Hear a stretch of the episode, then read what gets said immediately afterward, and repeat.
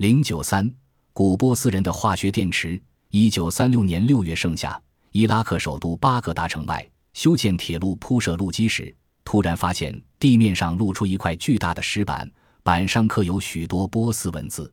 众人围拢上前观看着，惊讶、困惑，不知这到底是什么。几个好事者持锹向前、向下挖去，很快，一个巨大的石板砌成的古代石棺出现在人们眼前。施工暂时停止了。伊拉克博物馆的考古学家们立即赶来，修建铁路的工地上顿时出现了考古热。两个多月过去了，巨大的石棺终于打开了。考古学家们在石棺中发现了大量公元前248年至公元前226年古波斯时代的文物。但是，其中最使考古学家惊讶的，不是由613颗珍珠组成的捻珠和大量金银器，而是一些铜棒、铁棒和陶器。不久，考古学家卡维尼格描述说：“我们发现了一个异常奇特的文物，它是一个陶瓶，高十五厘米，形似花瓶，呈乳白偏黄色，上端为口状，瓶里装满了沥青，沥青中埋有一根铜管，直径二十六厘米，高九厘米。铜管内有一层沥青，包着一根铁棒，铁棒上端高出钢管一厘米，高处的部分虽布满铁锈。”但个别地方却有一层灰色偏黄的物质，看上去好像是一层铅。铁棒下端则塞有三厘米高的沥青，使铁棒与铜管相隔离。人们倾听着他的叙述，十分惊讶，但谁也不知道这东西到底是用来做什么的。经过进一步鉴定，卡维尼格一布了一个惊人的消息：这些出土的铜管、铁棒和陶器是古代化学电池。只要向陶瓶内倒入一些酸或碱性水，便可以发出电来。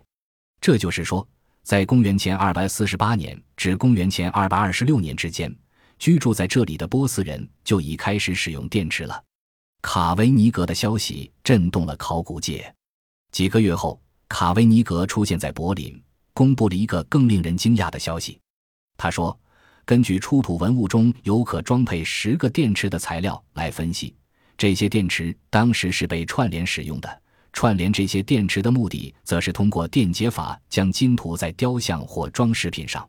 卡维尼格这两个发现立即引起世界考古界大哗，但是他的论断却长时间未获考古界的承认。为什么呢？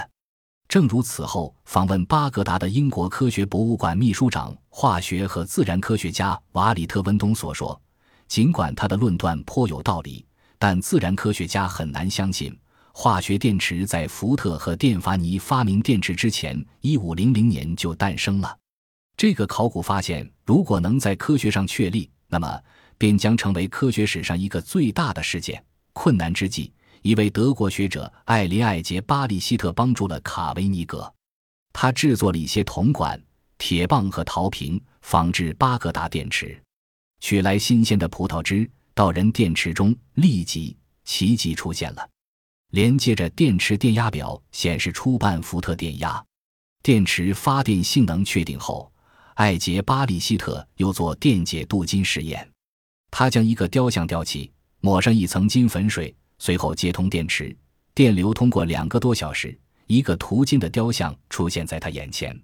他又做了几次类似实验，终于证实了卡维尼格的论断。